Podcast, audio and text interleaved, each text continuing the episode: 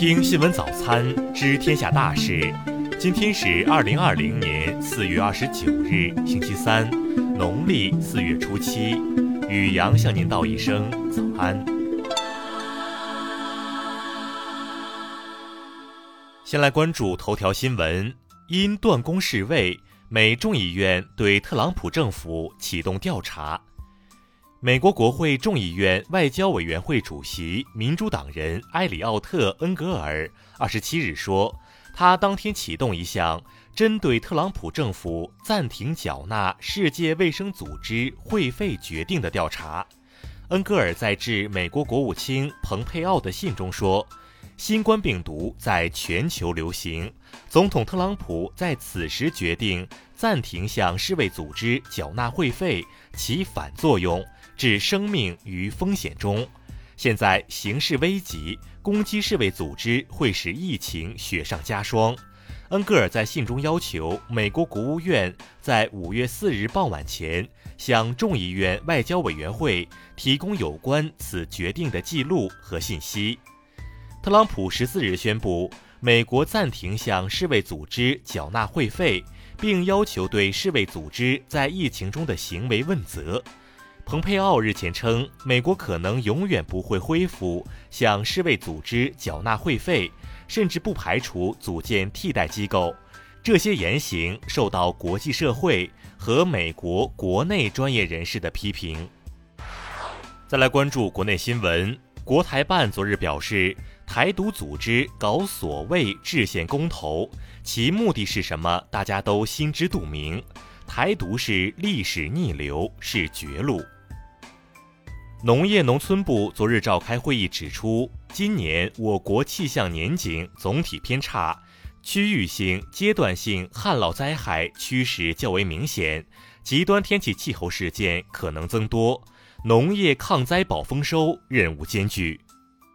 商务部监测显示，上周全国食用农产品市场价格比前一周下降百分之零点八，连续九周回落。国家发改委消息，本月二十三日下午，春节后第十二批中央冻猪肉储备投放完成，共成交七千九百四十二点二一吨，平均成交价为每吨两万两千八百四十二点八四元。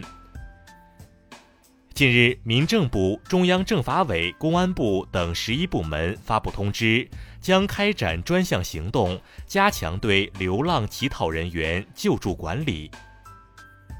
数据显示，二零一九年我国出生人口一千四百六十五万人，人口出生率为千分之十点四八，是我国自一九四九年以来出生率的最低值。国家铁路集团近日表示，目前全国铁路开通电子客票的车站达到一千零七十五个，内地高铁和城际铁路已实现电子客票全覆盖。受疫情影响，一季度国内原料黄金产量为八十二点六三吨，与去年同期相比减产十点一四吨，同比下降百分之十点九三。再来关注国际新闻。日前，美国疾控中心为复工复产起草的新指南草案已发送至美政府进行审阅。该指南将为各行业提供具体指导。二十七日，美国众议院议长、民主党人佩洛西发布声明称，他支持民主党总统参选人前副总统拜登竞选美国总统。联合国粮食及农业组织拉美及加勒比区域办事处二十七日发布报告称，应警惕新冠疫情大流行加剧地区国家的饥饿和贫困状态。国际劳工组织二十八日表示，复工后各国政府必须采取行动，在工作场所实施疫情防控，否则就将面临疫情卷土重来的严重风险。英国民调机构报告显示，英国民众对政府抗疫的信心正在下降，同时认为美国是抗疫表现比英国更差的典型范例。据俄媒报道，俄罗斯总统普京将于五月九日向卫国战争老战士和民众发表演讲。葡萄牙总统日前宣布，葡萄牙的国家紧急状态将于五月二日结束。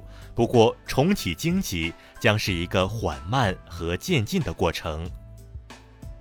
伊朗内政部长二十八日宣布，所有使用公共交通出行的民众必须佩戴口罩和手套。各省市市政部门将有四天的时间来全面执行该计划。再来关注社会民生新闻。